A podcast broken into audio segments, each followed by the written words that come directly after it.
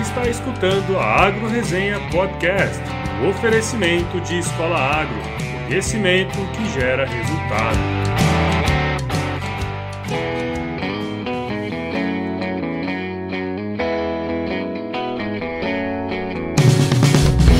Olá pessoal, aqui quem fala é o Paulo Ozaki, seja bem-vindo ou bem-vinda a mais uma Agro Resenha. Como você sabe, a porteira desse podcast não tem tramela para quem busca se informar sobre assuntos ligados ao agronegócio.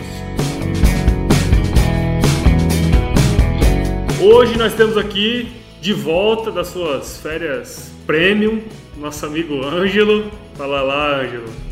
Olá pessoal, tudo certo? É, não é, não tô de volta da- das férias premium não. O negócio já tá pesado faz dias já. Bom, então vou finalmente pôr esse, esse gaúcho aí pra trabalhar, né? Então, pessoal, é, no episódio anterior eu comentei aqui sobre o quanto é importante pra gente a comunicação com você que está aí nos escutando e na medida do possível temos a gente tem feito um esforço grande aí para fazer esse humilde podcast encontrar seu lugar ao sol, né? Estamos hoje aqui no sétimo episódio e já temos algumas conquistas para comemorar, né?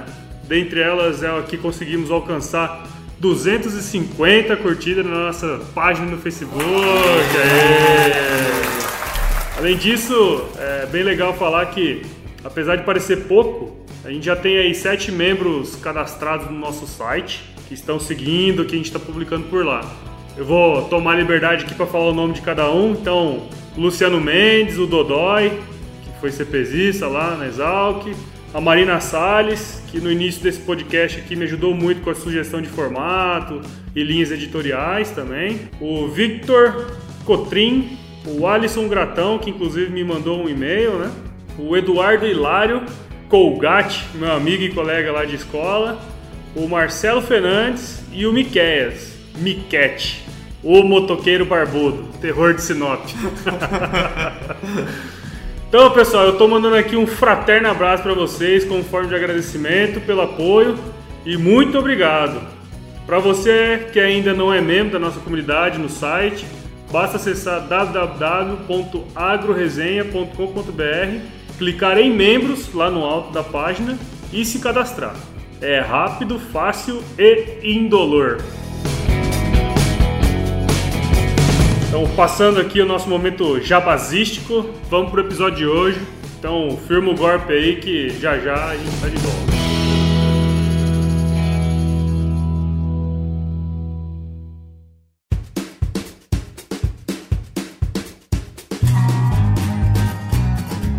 Como vocês já puderam ver aí no título do episódio dessa semana, eu e o Ângelo aqui, depois das suas férias aí, sua licença prêmio, a gente vai lançar o quadro chamado Mitos e Verdades do Agronegócio. A ideia é tentar desmistificar alguns mitos, né, e elucidar as verdades que muita gente não sabe sobre o setor. A ideia é bem simples. Eu e o Ângelo trouxemos aqui alguns mitos ou verdades que vamos colocar na conversa de modo que eu vou ter que adivinhar se o fato que ele trouxe é verdade e vice-versa. Entendido aí, Ângelo? Completamente entendido. Então, aproveitando que você voltou aí do seu período sabático, tá mais Sacanagem. tranquilo. Sacanagem. Eu deixo você começar aí com o seu mito ou verdade. Então, Paulo, é, a questão ambiental é uma questão muito importante dentro do agronegócio. E dentro do agronegócio, uma das questões é, é- é o problema é, é, de rios. E aí o mito verdade vem. A agricultura traz assoreamento dos rios? É fácil, hein, velho? Você tinha que ter trazido uma mais, mais difícil, né, mano? Vamos começar leve, né? Vamos começar na maciota. Ah, puta mito. Isso mesmo. É, a agricultura, de forma alguma, traz hoje, é, com as tecnologias que são utilizadas, o assoreamento de rios. É, é válido salientar que isso é, na agricultura que era utilizado antigamente, onde o solo era é, movimentado todo ano, a cada plantio, isso realmente acontecia. Então se movimentava o solo, a chuva vinha e levava para o leito dos rios esse excesso de solo e isso acabava assoreando os nossos rios. Porém, com o advento é, do plantio direto, que é o plantio, a semeadura em cima da palha, ou seja, o solo não fica mais descoberto, isso acaba se reduzindo muito. Então, se tem pouco deslocamento de solo das lavouras para os rios. Então, hoje, a agricultura moderna, que pega grande parte dos campos do Brasil, ela não tem mais é, um, um, índice tão grande como tinha antigamente é, de assoreamento de rios. Então, realmente é um mito, ela não causa mais assoreamento é, devido a, a, essa nova tecnologia, que na verdade não é tão nova assim, muito tempo já se utiliza o plantio direto, mas que veio é, ajudando muito o produtor e também o meio ambiente. É, na verdade, até os produtores passaram a não plantar mais perto da, da, da beira dos rios, até por uma questão produtiva também, né? Exatamente, e tem lei também, né? O Código Florestal ele fala que não pode se plantar, dependendo da, do, do, tamanho do rio, é, em uma faixa, uma faixa. É, que faz com que tenha, vamos dizer assim, uma barreira natural, que seriam a, as árvores, que impedem que essa, é, esse solo chegue até os rios.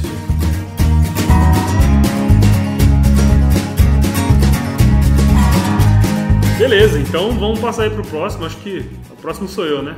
É, duas pessoas, próximo você. Ah, deixa eu ver aqui na verdade. Então vamos lá. Trouxe um aqui bem polêmico, igual mamilos. que mamilos são polêmicos. Então vamos lá. É mito ou verdade que o brasileiro bebe por ano o equivalente a 5,2 litros de agrotóxico?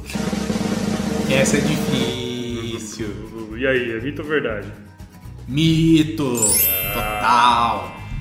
Verdade mesmo, isso é um mito. Então, o que acontece é o seguinte: eu fui dar uma pesquisada, né, para entender um pouquinho melhor isso aí. Então, por, pelo conhecimento que a gente já tem, já dá para ver que quem fez a conta não entende muito bem da matemática do negócio, né? E muito menos da dinâmica da agricultura, do mercado e do mercado de alimentos. Né? Então, essa conta simplesmente que o pessoal fez aí uns tempo atrás é a divisão da venda de um bilhão de litros pela população do, do Brasil.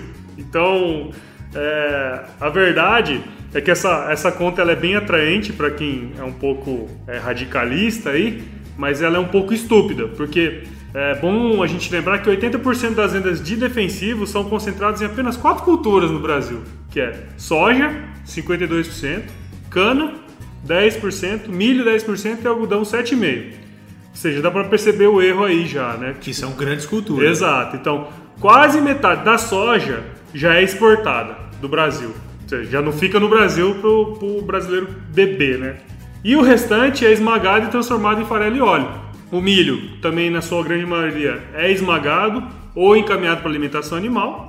A cana é processada e passa por todas as etapas para se tornar etanol ou açúcar, né? E o algodão, obviamente, vira tecido, o que não oferece nenhum risco ao consumidor. Então, simplificando, com todos os processamentos que esses produtos são submetidos, dificilmente vai ter resíduo de agroquímico nessa proporção para a população. Então é um puta mito, né?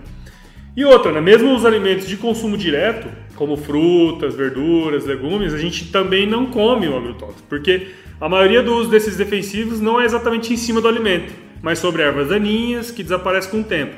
E mesmo aqueles que são pulverizados nos alimentos diretamente, somente uma fraçãozinha dele atinge o alvo que daí fora e aí tem os, todos os mecanismos, mecanismos de que as plantas têm para degradar esses compostos, ou seja, que fazendo alusão ao ser humano é como se fosse remédio que sai no xixi, tá ligado? Basicamente isso, ou seja, é um puta mitão, né?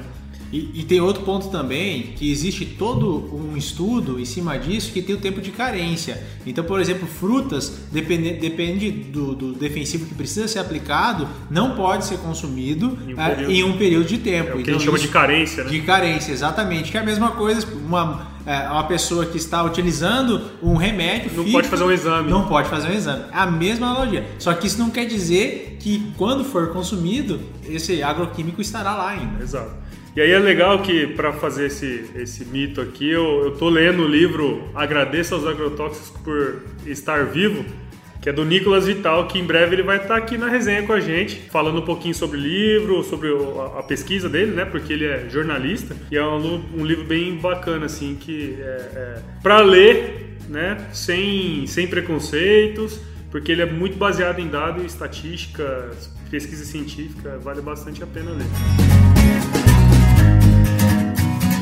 Vamos pro próximo aí? Qual que é o seu próximo? Vamos lá.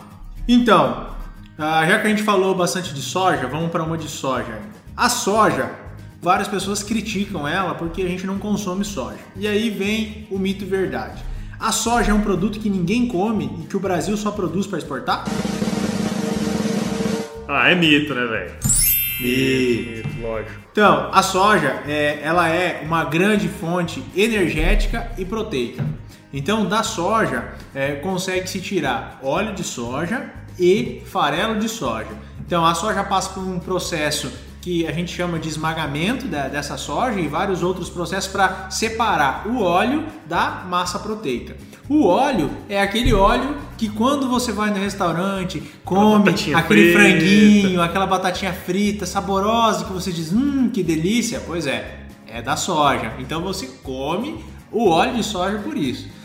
O cara que tem aquele caminhão ou que tem aquela caminhonete que usa diesel, parte do óleo de soja é produzido biodiesel que entra dentro é, da produção de diesel, ou seja, está lá para diminuir a poluição do diesel. Então, o índice de poluição dos novos é, é, caminhões e, e que, motores é, que têm a combustão por diesel é diminuída devido à inserção do óleo de soja, que tem um índice poluente muito menor. E quando a gente fala é, da proteína, que é o farelo de soja, que é altamente proteico, ela é utilizada em grande parte para é, ser consumida como ração principalmente para suínos e para aves. Então, se você é, vai lá no restaurante ou em casa, pega aquele franguinho saboroso, gostoso, aquela bisteca, aquele lombinho de porco, lá tem soja e muita soja. Grande parte é, daquela proteína que ela veio de uma proteína é, vegetal, que é a soja, se transformando numa proteína animal, que é a carne nossa de todo dia que a gente tanto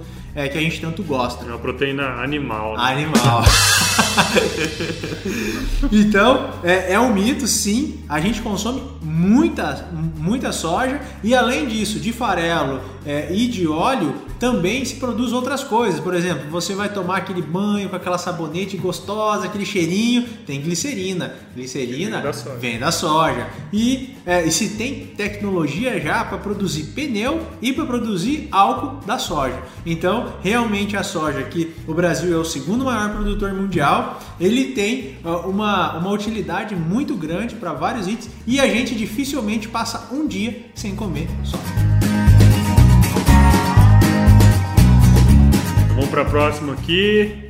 Ângelo Zelani. É mito ou verdade que de todo o alimento produzido no mundo, aproximadamente um terço é perdido ou desperdiçado?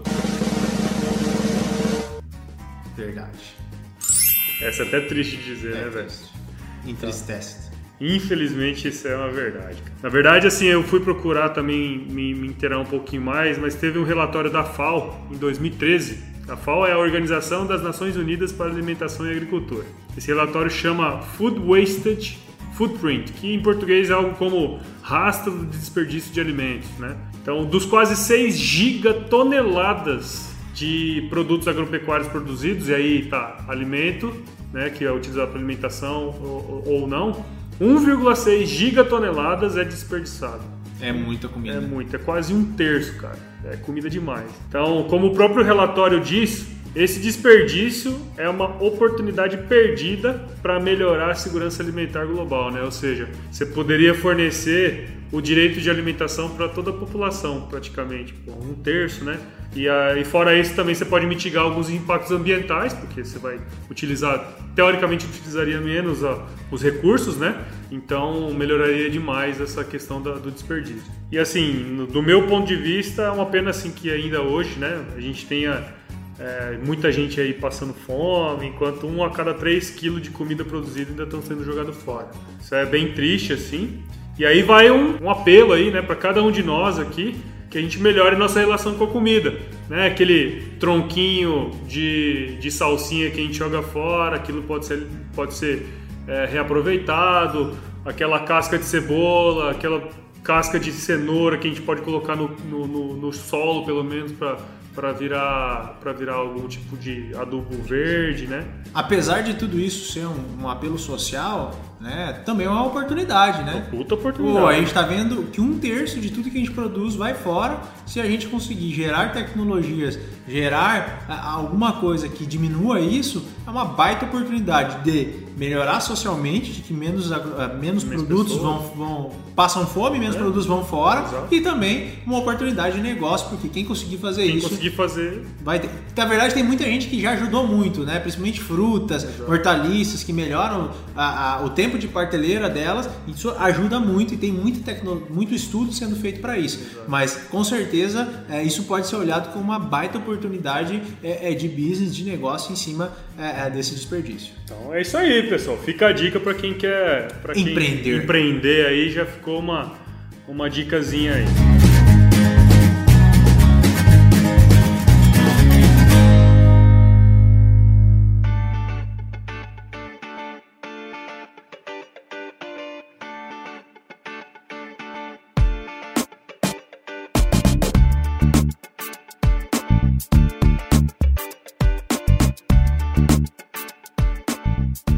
Bom, acho que por nesse episódio aqui já deu, né? Do, dois mitos aí verdades. Fazer a introdução fazer de mitos e verdades. mitos e verdades. Eu achei que ficou um programa bem legal e valeu de novo aí, cara. Você tá aí com nós. Isso aí, tamo aí para isso. Beleza, então pessoal, até a próxima semana. Um beijo no coração aí de todo mundo e a gente se vê. Se chover, não precisa molhar a horta, não. Até mais e forte abraço.